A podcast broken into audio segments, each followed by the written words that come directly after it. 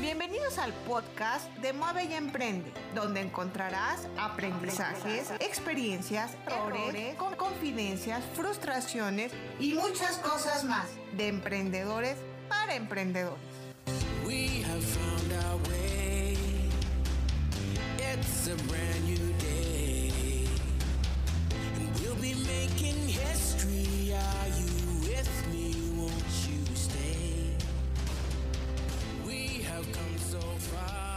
¿Qué tal querida audiencia? Los saluda Alma Campos en un episodio más de Mueve y Emprende. Nuestro emprendedor invitado el día de hoy es ingeniero industrial por la Universidad Panamericana. Trabajó en Procter Gamble en las áreas de operación, marketing, retail, finanzas, entre otras. Fue fundador y CEO de Deers, donde ayudó a más de 1.500 emprendedores a iniciar y consolidar sus ideas y proyectos.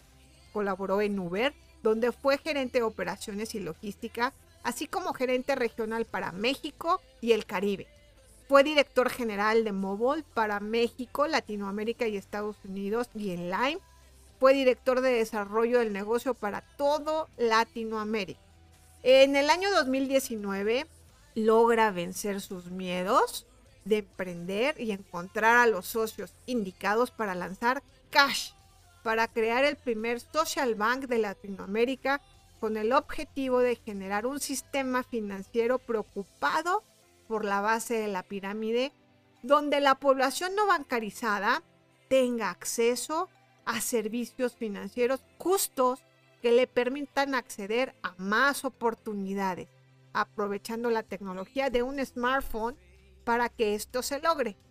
Así es como comienza, junto con sus socios, esta gran aventura de iniciar y hacer realidad este sueño, para convertirse en el banco más grande de Latinoamérica. Él es Leonardo Estrada. ¿Qué tal, Leo? ¿Cómo estás? Qué gusto saludarte, Leo. Súper bien, Alma, ¿tú qué tal?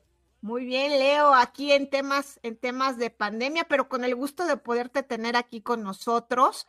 Cuéntanos, Leo, para empezar, ¿dónde estás? ¿En qué parte de México te encuentras? ¿Dónde andas, Leo?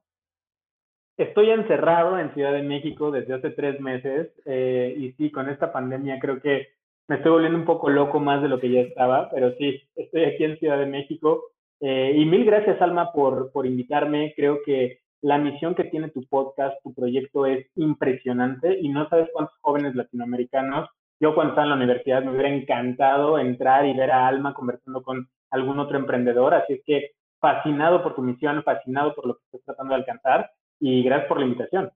Muchas gracias, Leo. Gracias a ti, Leo. Oye, pues queremos conocerte, queremos saber quién es Leo, que me entienda la audiencia por qué te invité y por qué tengo tanto gusto de tenerte por aquí, Leo. Cuéntanos, por favor, para empezar, quién eres, de dónde vienes, qué estudiaste. Cuéntanos por qué lo que has hecho, lo que tienes como historia, te ha llevado a ser emprendedor, Leo? Cuéntanos. Con gusto, con gusto. Espero no aburrirlos, pero bueno, yo estudié ingeniería industrial en la Universidad Panamericana. Eh, al graduarme, entré a Procter Gamble y estuve ahí seis años, ¿no? Seis años con la mentalidad de mi papá y de mi mamá todo el tiempo diciéndome, hey, tienes que estar en una compañía 30 años y después jubilarte y después tener tu liquidación y entonces tener tu jubilación y demás, en un sistema muy tradicional, ¿no? y al año uno yo decía, no pertenezco aquí, y al año dos igual, y el tres, y el cuatro, y el cinco, y el seis, hasta que dije, no, ya, o sea, ya no puedo más, te juro, padre, te juro, madre, no puedo más aquí. Eh, y decidí cambiarme y empezar a emprender en ese momento, ¿no? Cuando empiezo a emprender me encuentro con un mundo totalmente desconocido, ¿no? Me encuentro con un grupo de emprendedores que decidieron salir de la universidad y poner su propio emprendimiento y yo estaba como, wow, esto no me lo enseñaron en Procter. En Procter planeábamos productos para salir después de un año, después de dos años. Y eh, me encuentro con una gran barrera justamente de conocimiento. Eh, y entonces mi primer emprendimiento no necesariamente es exitoso y decido unirme a una de estas compañías tecnológicas para eh, empezar a, revolucionar la forma en la que yo pensaba. ¿no? apliqué a Uber, me quedé en Uber eh, en el equipo de, de, México y después me cambié al equipo de Latinoamérica y fue una de mis mejores experiencias, ¿no? Entender cómo funcionaba una compañía que había nacido en San Francisco eh, y que con toda esa mentalidad de eh, Silicon Valley poder exportar una tecnología a todo el mundo y poder estar creciendo en cientos de porcentajes como mes, semana tras semana, cambió radicalmente mi mentalidad. Eh, después decidí irme a otro país de Latinoamérica, cambiarme de país de eh, en Latinoamérica, me fui a vivir a, a, Chile. Estuve viviendo en Chile, me cambié con Mobike, una compañía china que trabajar con chinos fue también una locura. Ellos tienen una mentalidad de que todos los startups en China deben de trabajar 996, o sea, 996, que es su regla, ¿no? 9, 9, de 9 de la mañana, 9 de la noche, 6 días a la semana para poder hacer Entonces, imagínate, yo estaba por volverme loco. Después de ahí me cambié de país, me fui a vivir a, Brasil, a Sao Paulo, durante algunos meses. Eh, y dije, ok, después de algunos años de estar como en el mundo tecnológico, es hora de emprender, ¿no? Y es hora de servir mejor a mi comunidad, porque si bien las empresas globales vienen y hacen un muy buen negocio de Latinoamérica, somos pocos los latinoamericanos emprendedores y hay un montón de ideas. O sea, si te pones a pensar, cuando te sientas amigos o con tu familia, siempre salen muy buenas ideas, ¿no? ¿Cómo llevar esa idea a un plan que se ejecuta para que se convierta en una compañía súper exitosa? Ahí es donde yo creo que los latinos, eh, pues no sé si nos da miedo o, al menos a mí me daba miedo, ¿no? Poder tomar ese gran step. Eh, y después de, como te decía, años en la empresa tecnológica, decido cambiarme y, ok, ahora sí es tiempo de emprender y ahí es cuando lanzo Cash, que es el primer social bank de Latinoamérica. Ándale, qué, qué, interesante, Leo, toda una, toda una historia llena de aventuras para poder llegar hasta, hasta hoy con Cash, que ahora nos vas a contar. Leo, pero en toda esta aventura y en todo este camino que, que tuviste como profesionista dentro de compañías, bueno, claro, compañías tecnológicas con una línea muy enfocada al emprendimiento, donde aprendiste mucho. Cuéntanos si ha habido alguien que, que, influyó en ti como un modelo para que tú eh, seas hoy el emprendedor que eres, Leo. Muchísimas personas. Yo te diría que dentro de mi vida iba conociendo como personas que eran muy valientes, ¿no? Y que se decidían a empujar sus propios sueños. Y te voy a poner como ejemplos súper puntuales, ¿no? Andrea Ferrari, que es eh, también socia de un emprendimiento en México, eh, ella me, me, o sea, como que me empujaba, ¿no? Ese es tu sueño, ve y lucha por tu sueño. O sea, eso es lo que tú tienes que estar pensando. Si ese es tu sueño, tienes que meter tiempo para que tu sueño se convierta en realidad y no estar trabajando por el sueño de alguien más. Después había otro, había otra figura como en, mi cabeza, ¿no? Que era, ok, un emprendedor exitoso que yo quiera como seguir.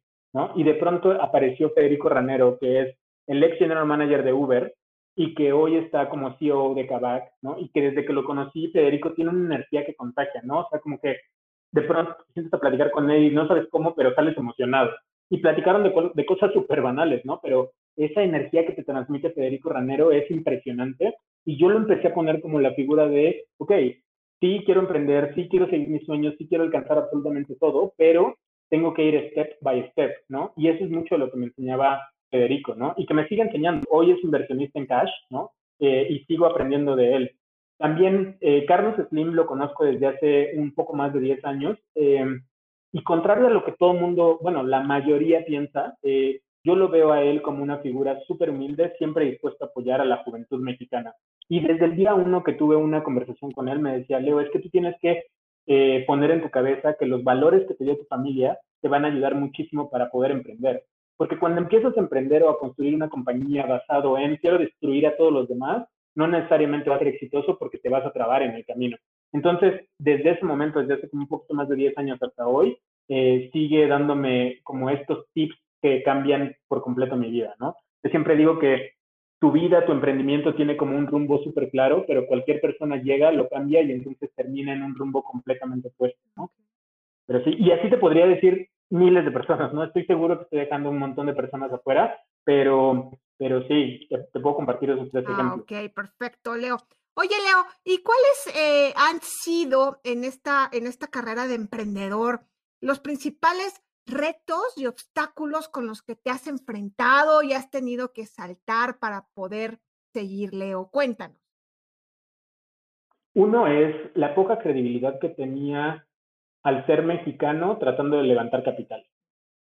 Eh, la segunda es, no quiero entrar a, temas de racismo ni mucho menos, pero las oportunidades de verdad que están bien limitadas. Y cuando hablas de un factor racial dentro de, no sé, levantar capital de una persona de Estados Unidos o una persona europea versus una persona mexicana, entra un factor bien interesante ahí también. O sea, las minorías no necesariamente tienen acceso al mismo capital.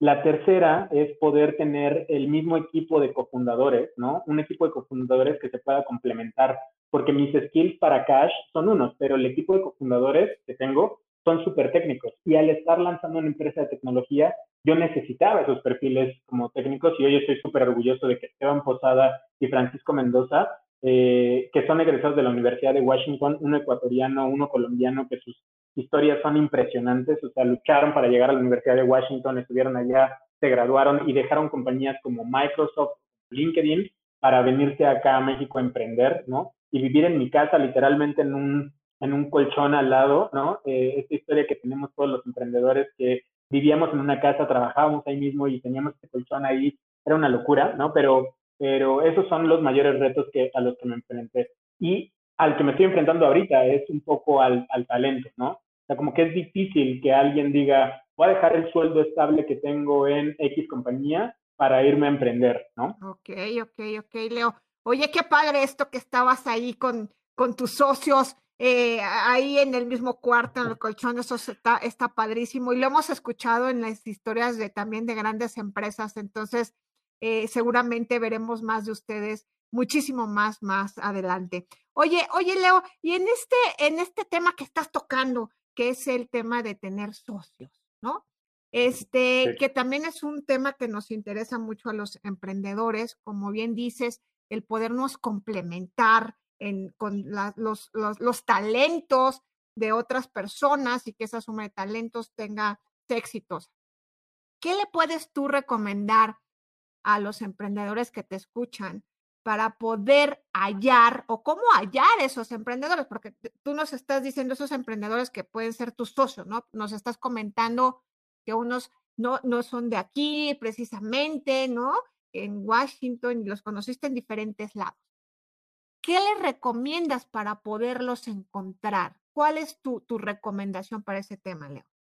Yo, mi, mi, primera recomendación, y ojo, es, es desde mi experiencia personal, ¿no? Pero yo lo primero que recomiendo es que eh, no necesariamente los amigos son las personas que cubren las necesidades que tienes de un profesional como socio, ¿no? Entonces, tus amigos eh, generalmente es la persona con la que le dices, oye, ven, vamos a poner negocio, vamos a emprender pero no necesariamente esa persona es la que te complementa en los skills que necesitas para poner ese emprendimiento, ¿no? Entonces yo me acuerdo perfecto que con mi exnovia y con eh, algunos amigos en algún momento traté de hacer como algunas iniciativas, ¿no?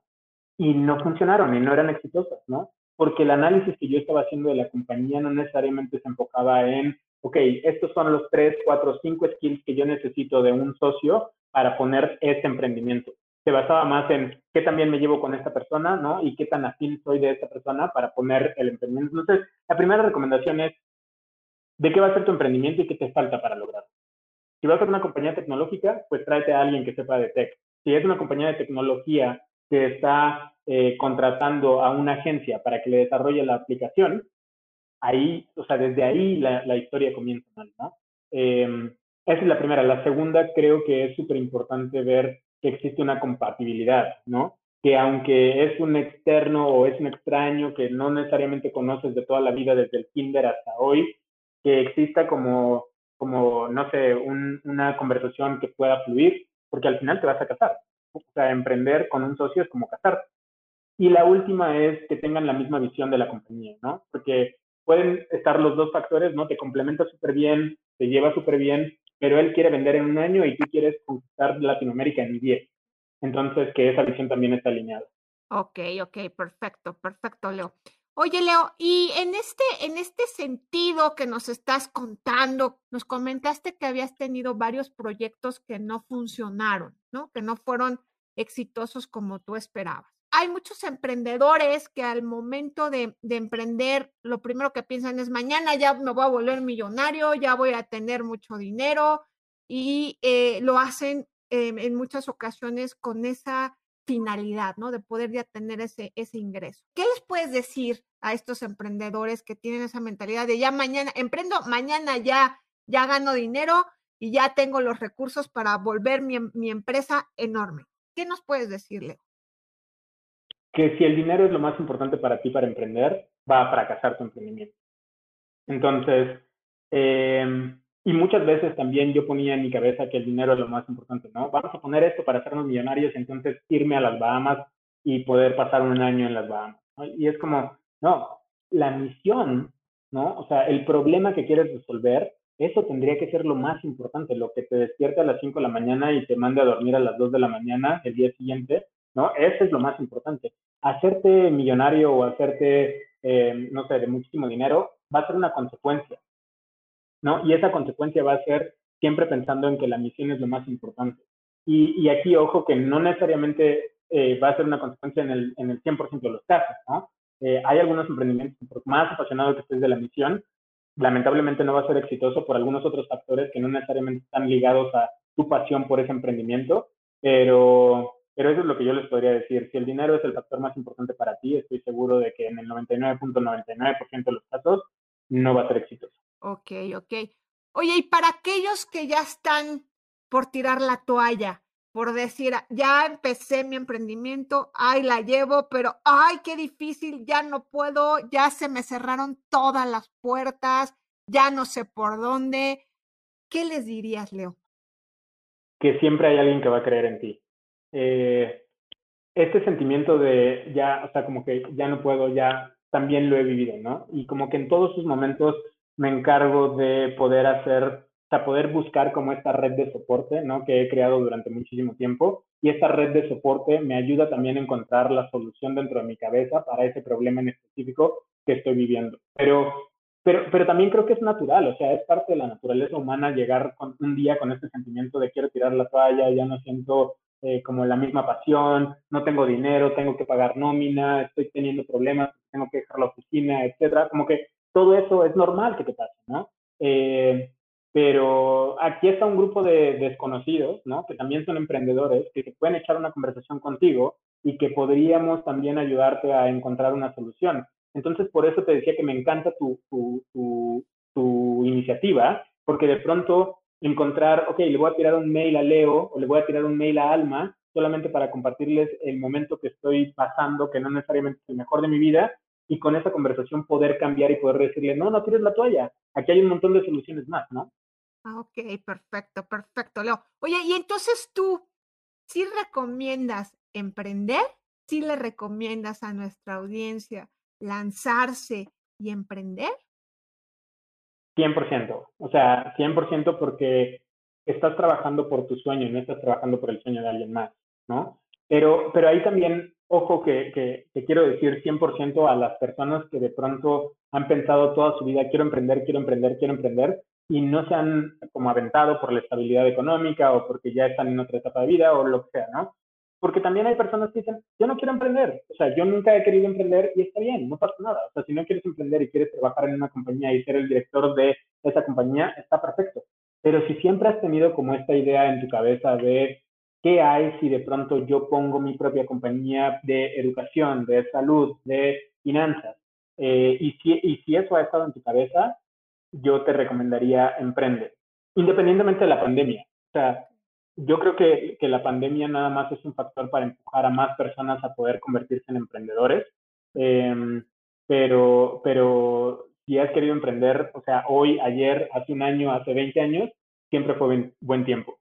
Ok, perfecto, Leo. Oye, y ahora cuéntanos, ¿cuál es tu misión a través de Cash? Tu misión como emprendedor, como cabeza de, de, de Cash. Cuéntanos qué es lo que quieres hacer, qué es lo que, lo que estás haciendo ya con Cash. Cuéntanos, Leo.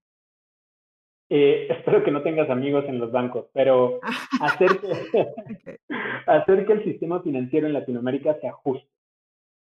Porque creo que hay un nivel de injusticia con un banco, o sea, por ejemplo, un banco español que cobra entre 5 y 10% de interés anual en sus productos financieros, viene a México y te cobra entre 40 y 50%. ¿Qué? ¿No? O sea, ¿de, de dónde salió ese, esa lógica?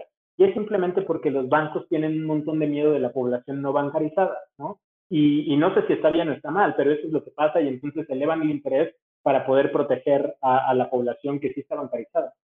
Eh, entonces, ¿qué pasa? Cuando tú piensas que un crédito de una universidad, un crédito escolar, ¿no?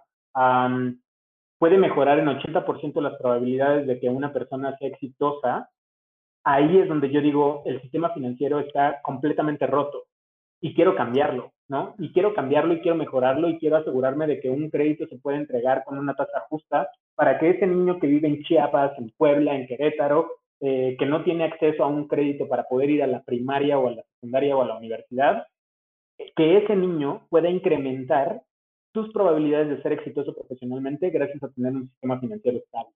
Entonces, perdón que me, me extendí un montón, pero mi misión es poder democratizar las finanzas en Latinoamérica. Ok, perfecto. Y esto lo haces a través de Cash, pero en sí, ¿qué es Cash? Cuéntanos en sí qué es Cash. Es una aplicación que descargas y entonces en menos de dos minutos te registras y puedes empezar a mandar dinero a personas que están ya en la aplicación y también pagar a diferentes comercios, ¿no? Eh, puedes pagar Netflix, Spotify, Uber, Amazon, puedes pagar tu recibo de luz, de gas, de agua, recargar tu Telcel, Movistar, eh, ATT, y todo esto que te acabo de decir, todas estas compañías que te acabo de decir, las construimos, o sea, las integramos dentro de nuestra aplicación en menos de un mes. O sea, hace un mes era una, una aplicación completamente diferente.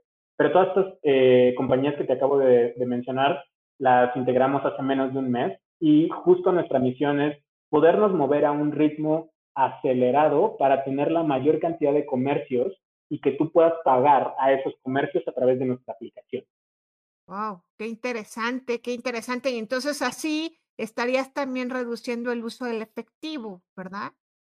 Correcto. México es un país donde el 90% de las transacciones pasan con dinero en efectivo. Imagínate el miedo que vamos a tener cuando vayamos a un restaurante o cuando vayamos a algún lugar, ¿no? Y que la cuenta sean 105 pesos y que tú des un billete de 200. O sea, el riesgo de contagio de, eh, no sé, que te regresen ese, esos, 90 y, esos 95 pesos, pues va a ser una locura, te vas a sentir inseguro, vas a agarrar el dinero, lo vas a guardar después tus manos, no sé. Entonces, eh, creo que COVID eh, va a tener un efecto en el comportamiento de los usuarios que Cash puede ayudar para reducir el riesgo de contagio de transacciones en efectivo. Entonces, a tu pregunta es correcto, ¿no? O sea, lo que queremos es reducir el uso de efectivo, pero queremos hacer también transacciones más seguras, ¿no? Queremos evitar que si se llevan tu tarjeta te la clonen, que te den un billete falso, eh, que de pronto, o sea, le tomen una foto cuando se están llevando tu tarjeta y que de pronto hagan un montón de transacciones durante el día. Entonces queremos también darle seguridad a las transacciones que tú haces con tus amigos, con algunos comercios y también de forma digital. Wow, Leo, pues una gran contribución para toda la sociedad mexicana, para nuestro progreso tecnológico y para poner al alcance los medios que muchos mexicanos estamos buscando hoy en día, precisamente por el tema de la pandemia, cuidando nuestra salud. ¿Y qué más hacerlo con una herramienta tecnológica y a la vanguardia como la tuya, que apenas empieza a crecer y que tiene un potencial que lo estaremos, y estamos seguros de eso, que lo estaremos viendo en los próximos meses y años, Leo. Muchas felicidades, Leo. Muchas gracias, muchas gracias. Y me encanta como tu cara cuando estás hablando de tecnología, porque eso es justo lo que quiero, ¿no? O sea, cuando nosotros creamos Cash, nos dimos cuenta que Latinoamérica representa menos del 1% en, en, tecnología. En todos los otros, en todas las otras variables representamos más del 5%. En eh, Producto Interno Bruto, en población, en espacio territorial. O sea, como que en todas las variables representamos 5% o más. En tecnología, Latinoamérica representa 1%, ¿ok? Y entonces, Cash lo que, lo que está haciendo es traer tecnología a México y a Latinoamérica muy pronto para utilizarla y eficientar nuestra vida. Porque yo no quiero construir un edificio en reforma, ¿no? O sea, yo no quiero tener un edificio en reforma que tenga el logo de mi banco ahí enorme y decirle a los mexicanos, mira lo que estoy haciendo con tu dinero, ¿no? pero ya me estoy yendo muy, en contra de los bancos. pero, pero bueno, no, no es, esa no es mi misión. Mi misión es a través del uso de la tecnología, de los smartphones y de la penetración de estos aparatitos que nos han dado un montón de acceso a la información, que hoy nos van a dar acceso a un montón de transacciones de forma segura, es como, como quiero llevar cash a diferentes países muy, muy pronto. Perfecto, Leo. Pues muy bien. Ahora, ah, cuéntanos ahora, por favor, dónde podemos bajar cash dónde podemos conocer más de Cash, cómo nos podemos poner eh, en contacto para volvernos usuarios y saber más de ustedes. Por supuesto. Eh, la aplicación se llama Hola Cash. Está disponible para eh, los dos sistemas, para iOS y para Android. La puedes descargar sin ningún costo y de ahí la aplicación te va guiando súper fácil en un registro de dos minutos. te aparece también un número de contacto que nos puedes contactar. Estamos 24/7 para responder dudas. Y, y sí, y de ahí puedes recibir eh, un beneficio para empezar a hacer tus primeras transacciones y vas a ver lo fácil que es pagar absolutamente todo. O sea, con escanear tu recibo de luz vas a poder pagar tu recibo de luz. Entonces, adiós a tener que ingresar al portal de CPE para bla, bla, bla, bla, bla. Es súper sencillo y estamos aprovechando la tecnología para hacer la vida más fácil. Entonces, recuerden bajar la aplicación Hola Cash disponible para iOS y para Android y de ahí la aplicación te puede guiar súper fácil. Perfecto, Leo. Y a ti, Leo, ¿cómo te podemos contactar por si alguien quiere preguntarte algo o eh, a través de, tus redes sociales? ¿Dónde te pueden buscar, Leo? Totalmente. Eh, mi LinkedIn es Leo Estrada M, ahí me pueden encontrar. Entonces, eh, mi correo es leo También me pueden tirar cualquier mensaje últimamente, no sé por qué, pero últimamente he recibido muchos mensajes de emprendedores y me he echado conversaciones con un montón de emprendedores y me encanta, me fascina. Entonces sí, sin duda me pueden contactar también a mi correo. En mi Instagram, Leo Estrada M, también me pueden seguir, ahí me pueden tirar algunos mensajes que una organización de jóvenes, ISEC, me hizo una entrevista y de ahí un montón de personas me empezaron a tirar mensajes también. Así es que sí, yo feliz, feliz de, de poder aportar en lo que sea. Perfecto, Leo. Pues te agradecemos mucho y estaremos viendo y siguiendo tu crecimiento y tu proyecto Cash y el bien que le vas a hacer a, la sociedad mexicana utilizando tu emprendimiento. Muchas gracias, Leo. Gracias a ti, Alma. Mil, mil gracias por esto. Gracias. Y a ustedes, querida audiencia, recuerden que moviendo su voluntad, moviendo sus virtudes, lograrán lo que se propongan. Y recuerda, mueve y emprende.